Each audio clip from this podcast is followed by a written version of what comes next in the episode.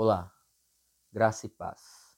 Sou Jonas Martins, de Homens em Missão, da comunidade Cristo Centro. Dia 8. Concerto do Desespero. Você já se exercitou tanto que fisicamente não tinha mais nenhuma energia no corpo? Às vezes você desmaia no supino da sua vida, enfraquecido, desgastado, completamente exausto. Mas mesmo que você já esteja no limite, não há garantia de que mais estresse ainda não esteja chegando. Você já sentiu assim? Já se sentiu assim? Como aquele peso constante de responsabilidade está sempre lá?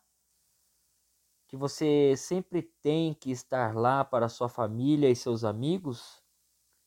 Acredite em mim, eu sei exatamente como é isso. Você não quer decepcionar ninguém. Mês após mês, sempre haverá mais contas que precisam ser pagas. Em Mateus 6, 32 e 33 diz: Pois os pagãos é que correm atrás dessas coisas, mas o Pai Celestial sabe que vocês precisam delas. Busquem, pois, em primeiro lugar o reino de Deus e a sua justiça, e todas essas coisas serão acrescentadas a vocês. Você quer ser um bom provedor? Você quer deixar seus pais orgulhosos? Você quer ser forte para todos?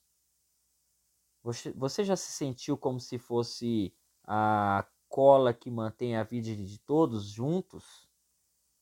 Então é realmente de se admirar que você não esteja tão exausto.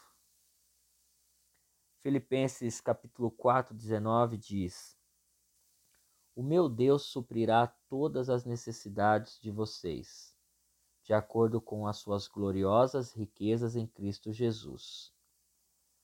Claro, se for como a maioria dos caras, nunca pedirá ajuda você continua adicionando mais e mais peso a essa barra de novo e de novo.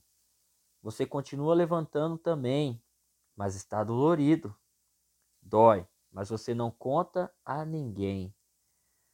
Às vezes você até se pergunta por que está carregando todo esse peso por todas essas outras pessoas. É fácil começar a criar em em uma mentalidade negativa. Você está se sentindo sozinho, depressivo, derrotado? Veremos todas essas coisas no desespero na voz de Sansão hoje. Ele se orgulhava de ser autossuficiente e nunca precisar da ajuda de ninguém. Ele não queria revelar suas fraquezas aos outros o que o tornava difícil para ele é, admitir para si mesmo que realmente precisava de Deus. Muitos de nós escorregamos para esse mesmo modo quando começamos a nos sentir sobrecarregados. Podemos não dizer isso em voz alta, mas o que nossas ações estão comunicando aos outros é: não vou deixar você entrar, não vou compartilhar o que está acontecendo comigo. Além disso, mesmo se eu tentasse, você não entenderia. Em Juízes 15, do 18 ao 20, diz: Sansão estava com muita sede e clamou ao Senhor: Deste pela mão de teu servo esta grande vitória. Morrerei eu agora de sede? Para cair na, nas mãos dos, dos incircuncisos, Deus então abriu a rocha que há em Lei e dela saiu água. Sansão bebeu, suas forças voltaram e ele recobrou o ânimo. Por esse motivo, essa fonte foi chamada em Acoré e ainda lá está, em Lei.